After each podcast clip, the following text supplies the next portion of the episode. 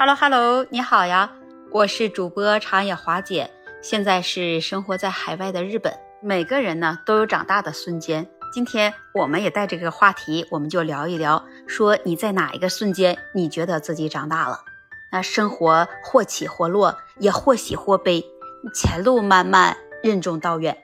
那当我们降生在世界的那一刻开始，那我们不得不成长，而成长也许就在那短短的一瞬间。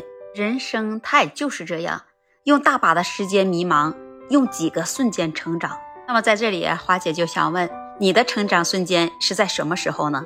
在那成长的瞬间之前，又发生了什么呢？是离开家乡，独自一个人到一个陌生的城市求学，大小的事都由自己做主。在那时候，理解了爸妈的辛苦，会特别心疼爸妈了。看着爸爸妈妈两鬓渐起的白发。突然之间就好害怕失去他们，还是你不再随随便便的去交心了，也开始谨言慎行了，又或者是学会了独立解决眼前的问题，勇敢而坦然的能去接受所有的事情的结果。曾经有人说过这样一句话，说人都是在一瞬间长大的，别人都不知道，只有你自己知道那么一瞬间。那以前总觉得我们可以永远能依靠在爸爸妈妈身边。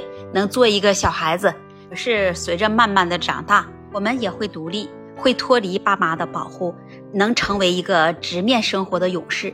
谈及到长大的瞬间呢，那我在网上看到有两个学生分享了他自己瞬间长大的故事。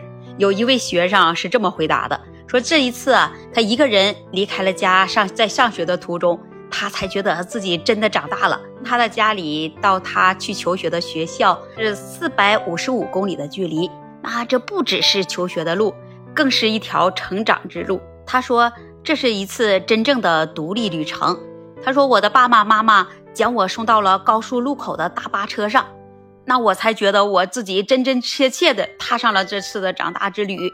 当远行的大巴车启程之际，他说，我的泪水就像决堤的大坝一般啊，就奔涌而出了。他说：“我走之前的时候，我真的没有想过自己就能坚持在寒风中拖着两个很重的箱子在等车，还要徒步走很长一段距离的路到学校。”他说：“我一想到那天返校途中的自己那种狼狈相啊，我就觉得十分的懊悔，都没有提前做好这返校之途的准备。”他说：“或许成长的代价就是这样，需要自己去面对生活带来的挑战，就像这一次我的挑战。”是独自一个人跨越四百五十五公里来到学校，那还好，我成功了。看看他扬起脸，骄傲地在说着自己长大的故事。他还分享说：“我觉得自己是幸运的，在这次长大的经历当中，遇到了许多帮助我的好心人，有带我找路的学姐，帮我提着行李一起同行的哥哥，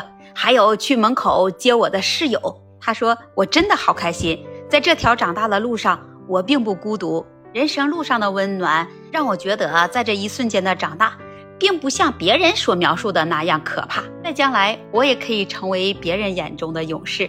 对有些人来说呢，成长的一刻，也许是告别家人，转身离去；也许是不再放声大哭，将悲伤埋在心底。成长对于我来说，那跟我当初我一个人来到了异国他乡的日本，天，我一边努力去学习他们国家的语言。每天还要去克服在生活方面、在饮食方面上的不习惯，还要去面对生活上的种种困难。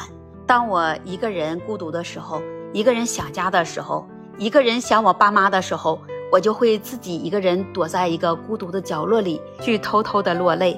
当我跟我爸妈通电话的那一瞬间，呃，突然一瞬间我就意识到了，我并非只为自己一个人而活。随着我爸妈给我的鼓励。我自己也开始在这生活崎岖的道路上披荆斩棘。虽然我现在是生活在陌生的国度，但是我一定要去坚强，要去挑战自己，做一位优秀的人，去面对生活，去面对家人，去面对社会。面对这一瞬间的长大，就会让我觉得很小很弱的我，就会在这岁月的流逝中加速蜕变。一颗坚定的心，带着时光给予的力量，让我懂得了，或许长大。就是适应这个世界，去考虑迷茫却又真实存在的未来，去成为自己最想要成为的人。成长就是人生中的必经之路。